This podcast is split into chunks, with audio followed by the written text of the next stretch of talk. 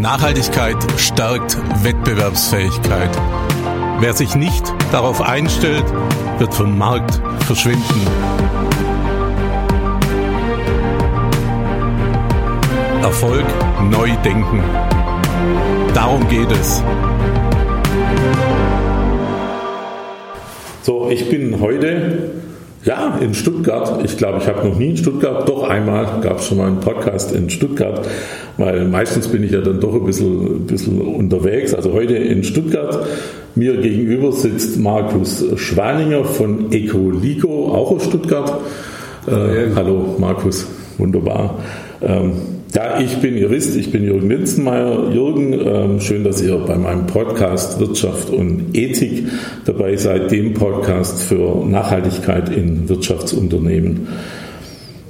Wie immer, sieben Fragen, sieben Antworten. Heute sprechen wir ja ein bisschen darüber, warum es gerade jetzt so wichtig ist, äh, in Solarenergie zu investieren aber auch ein bisschen, weil es um das Thema Crowd Invest geht, vielleicht auch ein bisschen über die, die Risiken. Ähm, Thema Finanzen, Geld ist nicht immer so mein Thema, aber der Fachmann sitzt mir da ja bei dem Thema gegenüber.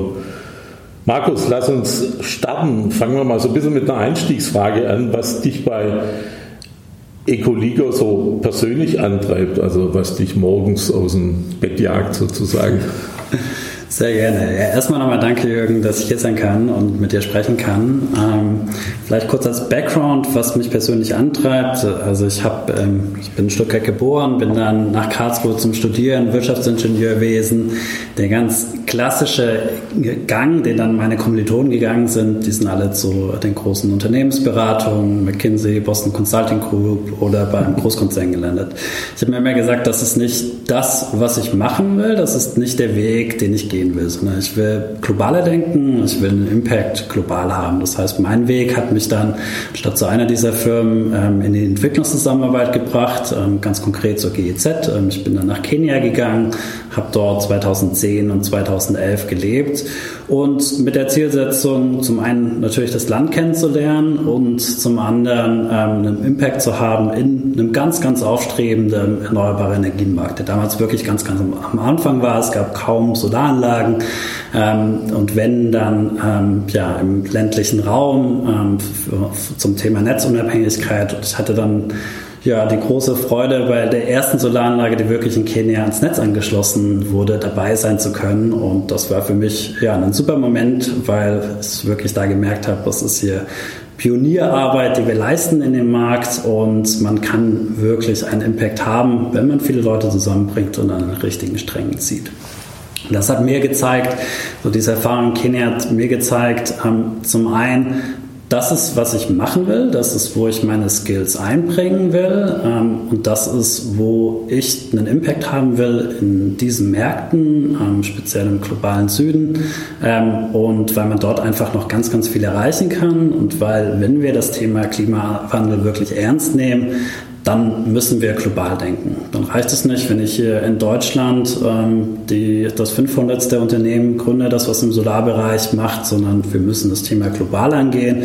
Wir müssen speziell auch in, ähm, in die aus deutscher Sicht eher schwierigen ähm, Länder gehen, um dort wirklich ähm, dem Klimawandel voranzukommen und auf Erneuerbare zu setzen. Weil wenn wir das nicht tun, wird jedes neue Kraftwerk ähm, in den Ländern ein Kohlekraftwerk sein oder eins, mit, das mit fossilen ähm, Brennstoffen befeuert wird. Wo bist du so äh, rudern wir nochmal ein bisschen zurück. Äh, wo bist du denn so persönlich nachhaltig unterwegs? Wir haben im Vorgespräch gesagt, du bist seit neuestem Winzer, also ein kleiner Winzer, äh, und baust, baust äh, Bio-Wein an. Genau, man muss ja was, man muss ja den Klimawandel, die positiven Seiten, die wenigen positiven Seiten, die es gibt, ähm, nutze ich in dem Fall. Ähm, du hattest es eingangs schon erwähnt. Ähm, ich bin Stuttgarter, die Firma ähm, ist, sitzt zwar in Berlin, die ich gegründet habe, ähm, dazu kommen wir später, ähm, aber genau, ich lebe mittlerweile wieder in Stuttgart. Hab wir haben im Vorgespräch kurz über meinen kleinen Weinberg ähm, gesprochen, den ich biologisch bewirtschafte und in diesem Jahr dann auch den ersten Wein daraus ernten kann.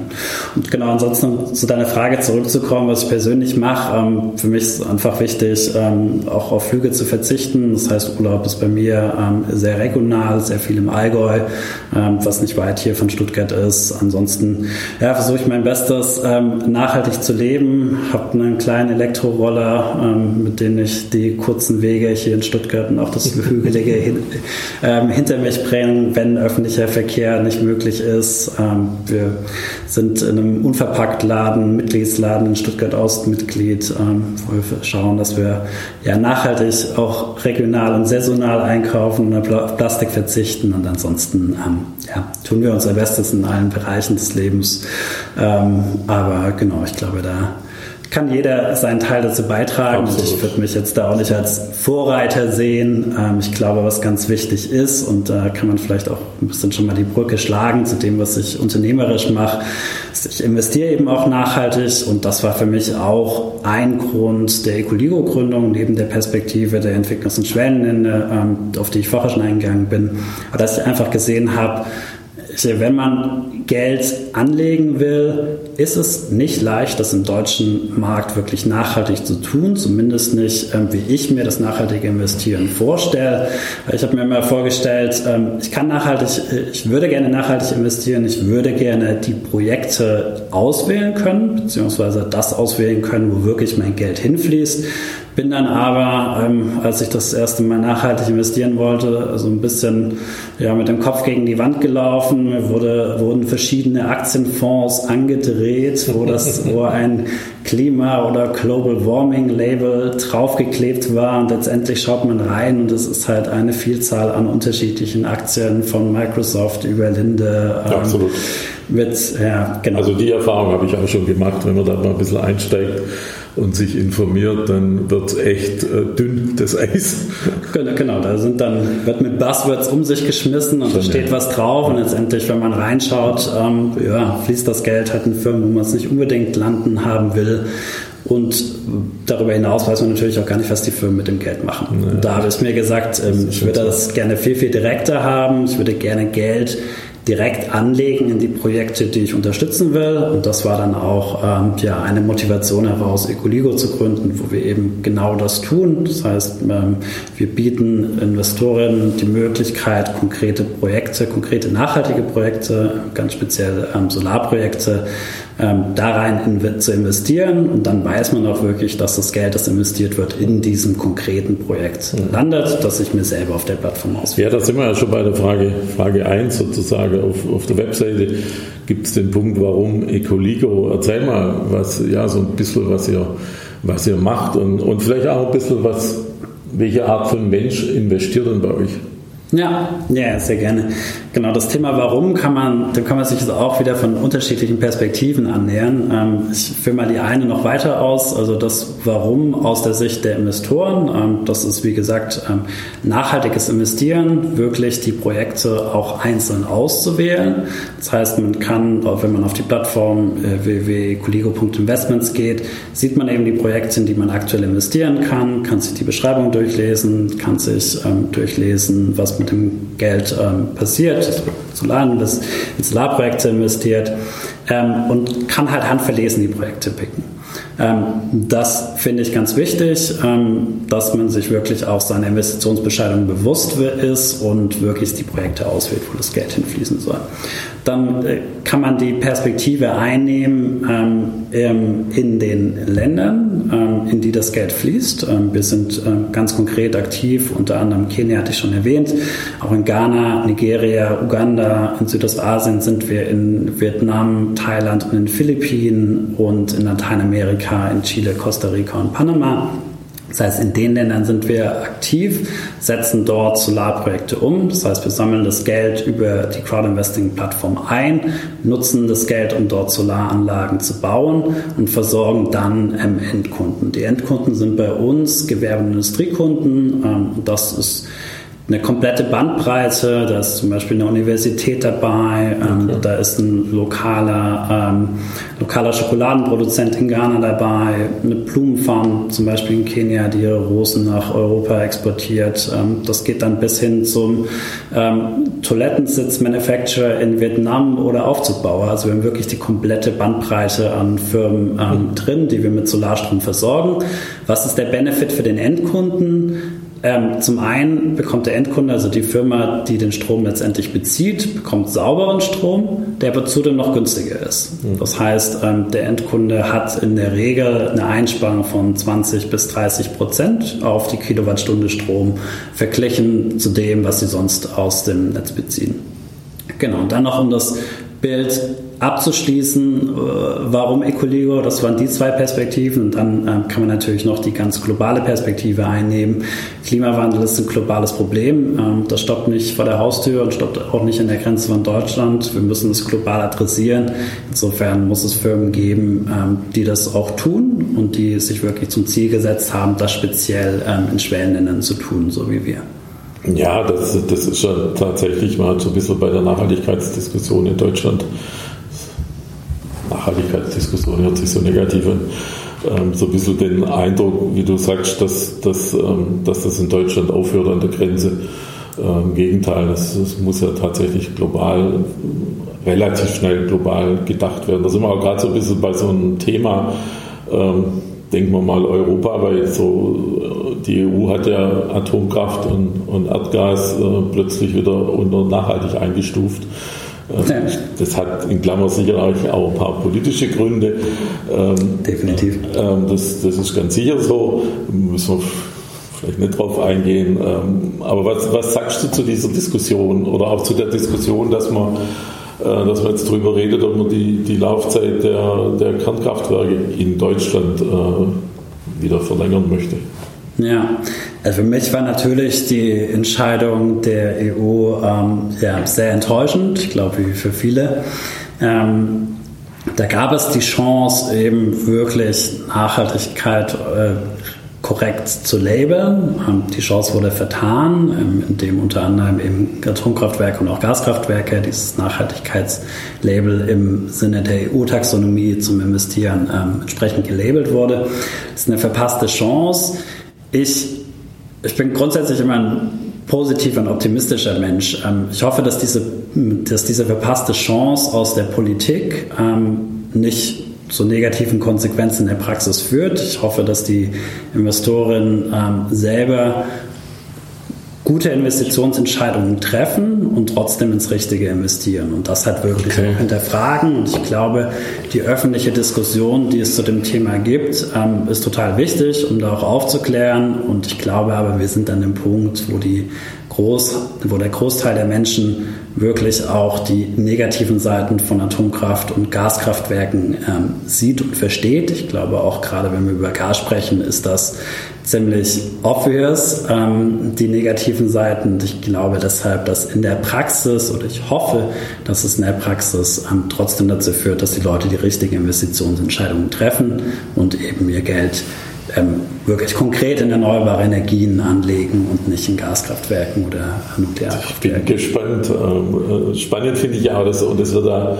das wird da eigentlich gar nicht erzählt, ist, dass wir inzwischen, glaube deutlich über 40 Prozent mit, mit Windkraft äh, Strom erzeugen in Deutschland und dass wir, dass wir Strom exportieren. Also im Augenblick nach Frankreich, ja. weil die alle Kernkraftwerke oder die Hälfte davon, weil sie alle Risse haben, abgeschaltet haben. Also wir, wir exportieren schon Strom. Also diese, diese Grundausrichtung, äh, die da Frau Merkel irgendwann mal angefangen hat, äh, ja. zu spät, aber sie hat wenigstens angefangen, scheint ja sogar zu funktionieren. Genau, also wir haben auch schon viele Tage, wo wir 100% den Strom mit Erneuerbaren versorgen. Ja. Das, genau. Frage 3. Ähm, ich war vor zwei Monaten bei einer, bei einer Veranstaltung vom, vom, vom, von einem regionalen Stadtwerk ähm, und fand dann ganz spannend, äh, dass er sagte, also solche Themen wie, wie Solar- oder Windkraft äh, scheitern bei uns sehr viel an einer hemmenden Bürokratie. Jetzt bist du ja da stark im Ausland oder eigentlich nur im Ausland aktiv, Afrika, Vietnam etc., hast du vorhin erzählt. Ja. Gibt es dort auch so hemmende Bürokratie, was jetzt Solar angeht oder Korruption sogar? Das hört man ja auch immer wieder, Kenia etc., dass es da alles ziemlich korrupt ist. Wo sind da so die, die Schwierigkeiten, wenn ihr dort investiert? Ja, also erstmal beim Thema Investition ist immer das, das Allerwichtigste natürlich Investitionssicherheit. Wann hat man Investitionssicherheit? Hat man ähm, in erster Linie wenn die Spielregeln, das heißt die Regulation wirklich klar ist und konkret ausformuliert ist. Weil dann weiß ein Investor, wenn er in ein Land geht, das sind die Bedingungen, unter denen kann ich investieren und das ähm, und, äh, und genau und unter diesen Regularien, diese Lizenzen brauche ich ähm, und dann funktioniert mein Geschäftsmodell. Das ist total wichtig. Das ist auch, wie wir die Länder aussuchen. Das heißt, wir schauen uns erstmal an, wie funktioniert das in einem Land. Das ist für uns der allererste Schritt. Äh, ähm, zu verstehen, was für Lizenzen brauche ich, was für Genehmigungen brauche ich eventuell, um unser Geschäftsmodell in, umzusetzen. Wie viele Ländern seid ihr? Wir sind, haben in elf verschiedenen Ländern okay. Projekte umgesetzt. Okay, und genau, also es ist immer, sind es immer dieselben Fragen, die wir, mit denen wir uns beschäftigen. Da müssen wir natürlich klären, ähm, wie bringe ich Geld ins Land rein, wie bringe ich Geld auch wieder aus dem Land raus. Ähm, das ist in allen Ländern, in denen wir aktiv sind, ist das klar geregelt und klar reguliert, sodass es da auch keine, keine Grauzonen oder sonstiges gibt. Und das ist natürlich für uns ganz, ganz wichtig, weil wenn man das nicht klar reguliert hat, wenn das ein Land verschlafen hat, diese Themen äh, zu regulieren, dann ähm, kommen keine Investoren in das Land. Genau. Und ähm, und dann ist, also das ist das eine, das Level Playing Field klar zu haben. Und dann ist das zweite, ist die Frage, tut ein Land etwas dazu, erneuerbare Energien zu fördern? Das ist gar nicht von der finanziellen, von einem finanziellen Gesichtspunkt ist es gar nicht unbedingt notwendig. Ähm, das haben wir auch in den meisten unserer Märkten gar nicht vorliegen. Ähm, der Grund, warum es nicht nötig ist, ist, dass Solarenergie so viel günstiger ist wie der Netzstrom. Also ich habe es vorher gesagt, wir haben in unterschiedlichen Ländern ist der, der Netzstrom unterschiedlich teuer. Das heißt, wir haben unterschiedliche Ersparnisse. Das kann reichen bis zu 40 Prozent Ersparnis auf die Kilowattstunde, wenn der Netzstrom in einem Land sehr, sehr hoch ist. Und dann ist klar, dass wenn ich mit Solarenergie 40 Prozent sparen kann, brauche ich nicht noch zusätzliche ähm, Fördermechanismen, um Solarenergie ähm, kosteneffizient zu machen. Was, was wirklich ein guter politischer Enabler aber ist, ähm, in dem Thema ähm, Solarstromversorgung von Gewerbe- und Industriekunden, das heißt wirklich den Strom dort zu produzieren, wo er auch verbraucht wird, ist Mechanismen zu schaffen, heißt Regulierung zu schaffen. Was passiert mit dem Strom beispielsweise am Wochenende? Wenn ich ein ähm, Industrieunternehmen habe, das zum Beispiel sonntags nicht produziert, erzeugt die Solaranlage natürlich wirklich Strom. Wenn ich da in einem Land, wenn ein Land da ähm, Regularien festgelegt hat, dass ich diesen Überschussstrom, den ich dann sonntags habe, dass ich den ins Netz einspeisen kann und der ähm, Kunde das auf seiner Stromrechnung gut geschrieben bekommt oder es dafür einen Einspeisetarif gibt, ähm, wie es beispielsweise in, ähm, in Vietnam ähm, der Fall war, dann sind das ähm, ja, politische Anreize, die dazu führen, dass deutlich mehr erneuerbare Energien ähm, äh, Projekte umgesetzt werden können, weil einfach der Business Case für den Endkunde ähm, attraktiver ist und sich das Projekt noch besser rechnet. Genau, das sind relativ einfache Mechanismen eigentlich, die dazu führen, dass mehr erneuerbare Energien gebaut werden.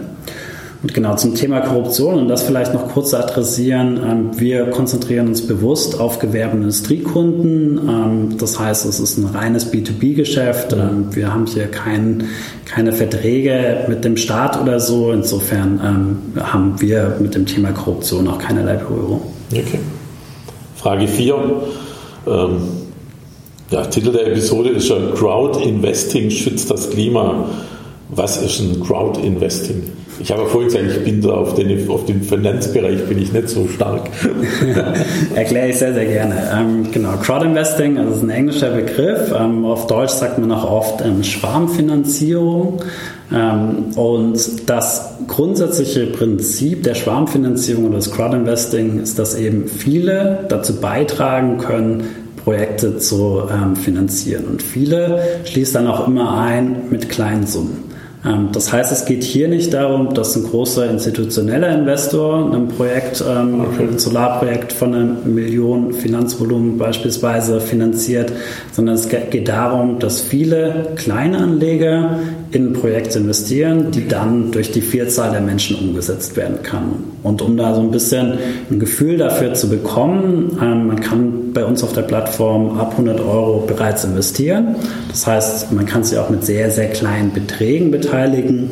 Ähm, und genau, dann gibt es unterschiedliche Summen, die die Menschen anlegen. Also es gibt Leute, die investieren in viele Projekte ähm, 500 Euro und, ähm, und diversifizieren so ihr Risiko. Es gibt andere, die investieren auch, ähm, auch fünfstellige Summen in, in ein Projekt. Also da gibt es ganz unterschiedliches Investment Behavior, ähm, weil natürlich auch eine Crowd aus unterschiedlichen Personen besteht, ähm, mit unterschiedlichen Firmen. Aber der Schwarm muss ja, Interessen. muss ja doch relativ groß sein, äh, um vor Ort, ich meine, es kostet ja Geld vor Ort, da werden ja schon ein paar Euros ausgegeben, wenn ich das baue. Also muss der Schwarm ja relativ groß sein. Genau, also wir haben äh, knapp 4000 Investoren auf der Plattform, die aktiv investieren. Das heißt, es ist ein vergleichsweise großer Schwarm, aber wenn man sich überlegt, wie viele Menschen in Deutschland ähm, Geld ähm, auf, äh, bei ihrer Bank ähm, liegen haben, das unverzinst ist, dann sind die 4000 Leute, die wir haben, ein kleiner Klecks. Absolut. Und das ist absolut ausbaufähig. Ähm, und wir haben, äh, um ein bisschen Gefühl für die Projektgrößen zu bekommen, also wir haben Projekte auf der Plattform, die sind unter 100.000 okay. Euro vom Investitionsvolumen. Ah, okay. Wir haben manche, die sind auch mal eine halbe Million. Ähm, aber genau, dementsprechend haben wir da teilweise 200 Investoren drin, teilweise auch weniger, je nach Projektgröße. Was, was würde jetzt passieren, wenn eine, eine nachhaltige Bank anruft und sagt, ich würde da jetzt gerne investieren, eine Million?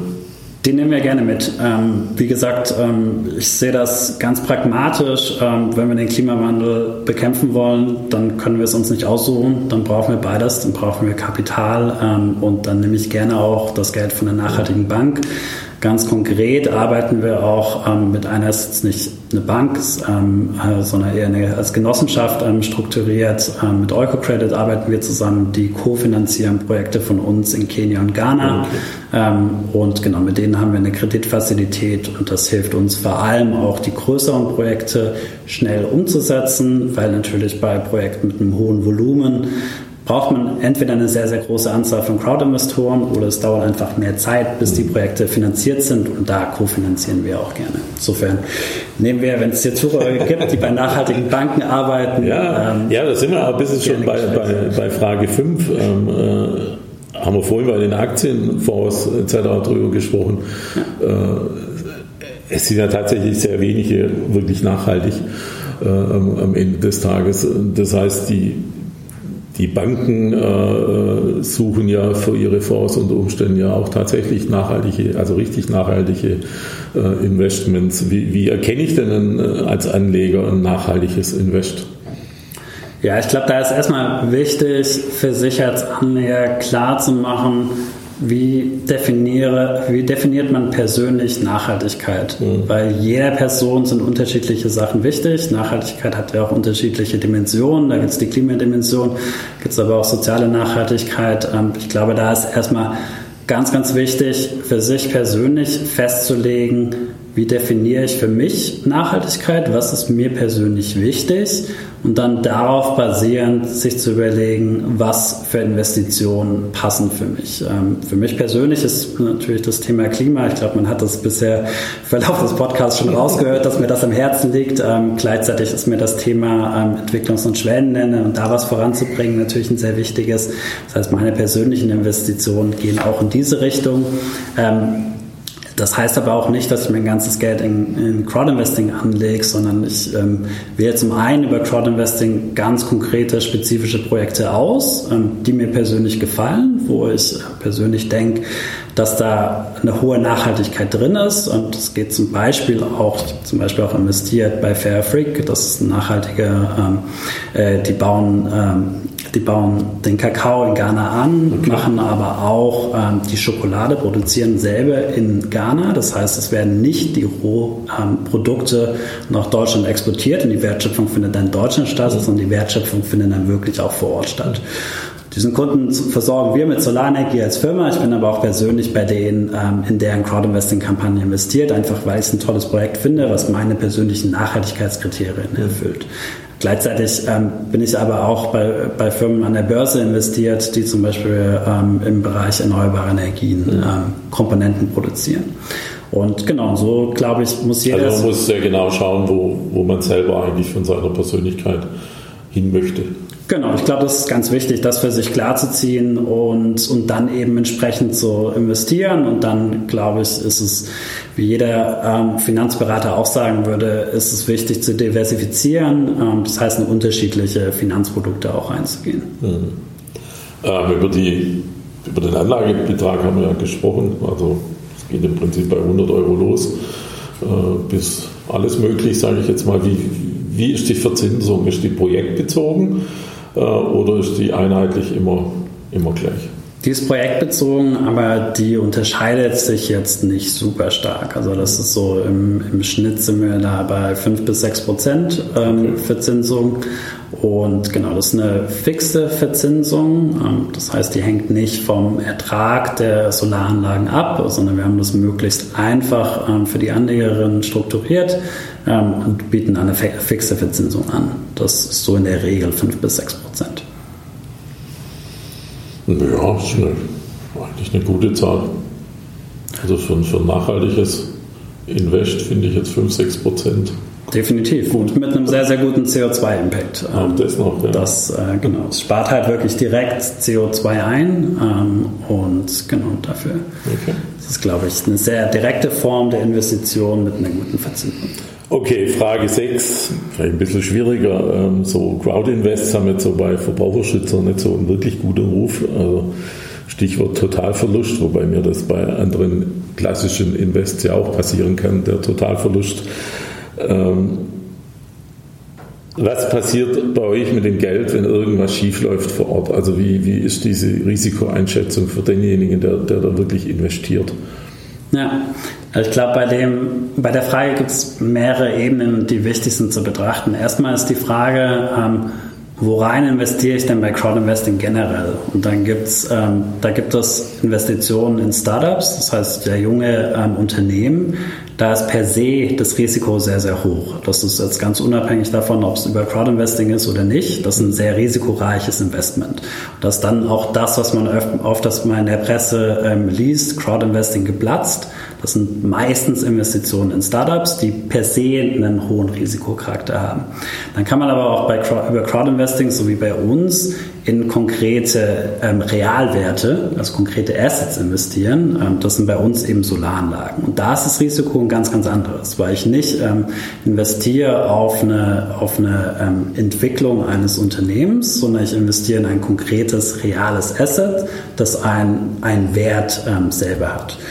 Und genau, das Risiko per se schon mal geringer. Ähm, was wir dann machen, was uns besonders macht, ist, dass, ähm, dass wenn man bei Ecoligo äh, in Crowdinvesting sein Geld anlegt, ähm, ist Ecoligo nicht eine Plattform, die das Geld einfach ähm, hier in Deutschland einsammelt und weiterreicht, sondern wir sind in allen Ländern vor Ort, haben überall Mitarbeiter und setzen die Projekte um. Das heißt, wir sind wirklich direkt an den Projekten dran. Wir haben jedes Projekt in unserem Monitoring ähm, drin. Wir sehen in jedem Projekt live, was passiert mit dem Projekt. Wir haben Mitarbeiter vor Ort, ähm, die zum Kunden fahren können, wenn was mit der Anlage sein sollte.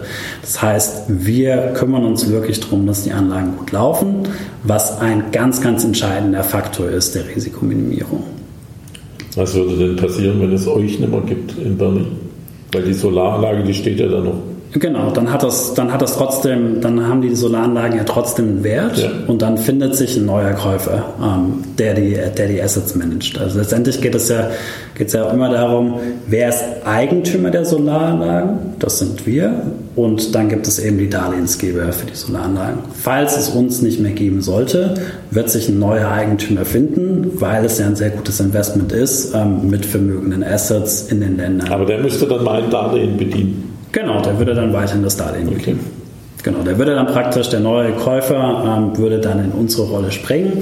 Und das ist letztendlich auch was, ähm, was mehrere Firmen machen können. Also es gibt sogar, also es gibt ähm, weltweit sehr viele professionelle Asset Manager, die Solaranlagen betreiben. Man könnte sogar so weit gehen, dass man sagen könnte, dass Geschäft des Asset Managements, also der Betrieb der Solaranlage, Bedienung der Zins und Tilgung, ähm, könnte man sogar extern auslagern an eine andere Firma. Ähm, und genauso würde das passieren, wenn es uns nicht mehr geben sollte. Das heißt, ich habe, so ein bisschen auf den Punkt zu bringen, ich habe den Vorteil, dass vor Ort was Materielles steht, was im Grunde genommen seinen Wert nicht verliert. Genau. Und sich nicht irgendwie in Luft auflöst. Genau. Was auch seinen Wert nicht verliert, falls es den Endkunden nicht mehr geben sollte. Also falls jetzt mhm. beispielsweise die Blumenfarm, an die wir Strom verkaufen, wenn es diese Blumenfarm nicht mehr geben sollte, steht die Solaranlage steht ja immer noch da. Das heißt, wir können hingehen, können die Solaranlage abbauen, können sie beim anderen Kunden aufbauen, weil dieser Wert eben nicht an die Firma gekoppelt ist. Und das ist ein ganz, ganz entscheidender Vorteil, der und eben der Haupthebel, Risiko zu minimieren, neben der ähm, sehr detaillierten Financial Due Diligence, die wir machen, äh, das alles technisch gut durchzuplanen. Das sind alles natürlich die sage ich mal, Hygienefaktoren, die alle stimmen müssen. Aber der Haupthebel der Risikominimierung ist wirklich, dass wir Eigentümer der Assets sind und dementsprechend okay. volle Kontrolle haben. Frage 7, letzte Frage. Ähm, erzähl mal von einem aktuell spannenden Angebot. Ich sage jetzt schon Angebot, also ein Invest, wo ihr da draußen auch ähm, über die Webseite investieren könntet. Gibt es sicherlich was Spannendes augenblicklich oder was jetzt an Start kommt, wie auch immer. Genau, also wir haben eigentlich regelmäßig immer neue Projekte auf der Plattform, also eigentlich geht jede Woche ein neues Projekt online. Ähm, das sind immer Projekte in unterschiedlichen Ländern. Gerade haben wir zwei Projekte in Chile online, eins in Vietnam und ähm, noch eins auf den Philippinen. Das heißt, ähm, wir bringen Projekte, wir schauen immer darauf, dass es eine Diversität auf der Plattform gibt hinsichtlich der Länder, weil jeder ja auch gewisse Landesvorlieben hat ähm, und eine Diversität hinsichtlich der Endkunden. Das heißt, der ähm, Kunden, die den Strom verbrauchen. Da kann, wie gesagt, äh, waren schon Universitäten dabei, Krankenhäuser, Aufzubau, auf, Fahrstuhlproduzenten. Ähm, aktuell haben wir ähm, einen Familienbetrieb, zum Beispiel der Haselnüsse, Haselnüsse in Chile anbaut. ähm, wir haben äh, Verpackungshersteller. Ähm, das kann wirklich durch die Bank, ähm, sind das immer unterschiedliche Projekte. Und man muss wirklich aktuell schauen, was ist gerade online, ähm, weil sich das, wie gesagt, die Projekte sind teilweise sehr schnell finanziert, teilweise auch innerhalb von weniger Stunden. Das heißt, das, was man ja, was jetzt aktuell ist, die kann in ein paar Wochen. Die Haselnüsse sind schnell weg. genau. Stark. Okay. Jetzt ist mir gerade noch was so eingefallen, hätte ich vielleicht vorher schon mal fragen sollen. Ähm, ich investiere ja als Anleger in den Aufbau dieser Solaranlage vor Ort auf irgendeinem Kontinent, in irgendeinem Land. Ähm, jetzt ist das Ding ja irgendwann mal abbezahlt. Ja. Und produziert ja immer noch Strom. Ja. Äh, äh, was passiert mit dem Geld? Genau, also das ist im, im Grunde kann man sich ganz einfach vorstellen. Ähm, der Endkunde zahlt ähm, für den Strom an uns aus dieser Zahlung bedienen wir zum einen Wartung und Wartungsrücklagen, ähm, als auch die Crowdinvestoren und die Differenz geht an uns. Und daraus decken wir unsere operativen Kosten, das heißt, daraus zahlen wir Mitarbeiter ähm, und genau decken unsere Kosten. Okay. Das heißt, ähm, sobald ähm, rückgezahlt ist, der Schuldendienst, ähm, geht eben der Umsatz an uns. Okay. Also die Marge ja, Zukunftsfrage. Welche Projekte gehst du selber vielleicht persönlich oder Ecoligo in einer anderen Form? Welche Projekte gehst du oder die Firma ja. Oder wo seht ihr euch die nächsten drei, vier, fünf Jahre? Genau, für uns ist, wie gesagt, das Globale unser Treiber. Ähm, das heißt, wir wollen noch weiter expandieren. Ähm, wir haben es ja vorher schon besprochen, wir sind aktuell in elf Ländern aktiv. Ähm, wir sind kürzlich in sehr viele neue Märkte reingegangen. Das heißt, bei uns sind wir gerade sehr stark damit beschäftigt, Strukturen in den Märkten wirklich aufzubauen und wie gesagt nachhaltige Strukturen. Das heißt, wir stellen immer lokal auch in den Märkten ein. Ähm, und werden weiter expandieren. Ähm, was wir, womit wir uns beschäftigen, ist zudem weitere Finanzprodukte aufzubauen. Das heißt, wir haben aktuell haben wir eben ein bestimmtes Finanzprodukt, das wir den Anlegern auf, äh, anbieten. Ähm, da wollen wir noch mal mehr Innovationen an den Markt bringen und schauen da auch in weitere Finanzprodukte an, äh, rein sodass wir auch, und das Thema hattest du vorher auch schon angesprochen, dass wir dann auch einer nachhaltigen Bank was anbieten können. Weil nachhaltige Banken oder auch sonstige institutionelle Investoren haben gewisse Raster und gewisse Finanzprodukte, in die sie rein investieren können. Und diese Raster wollen wir natürlich auch erfüllen, sodass es nicht nur, sodass wir nicht nur die Kleinanlegerinnen ansprechen, die, wie ich vorher schon gesagt habe, die sehr individuell festlegen, in was sie investieren, sondern dass wir auch in die klassischen Raster der institutionellen Investoren reinpassen können und da auch Produkte am Markt haben, die es einfach machen zu investieren. Spannend. Markus, vielen Dank für das Gespräch. War sehr spannend. Sehr, sehr gerne. Hat mich sehr gefreut.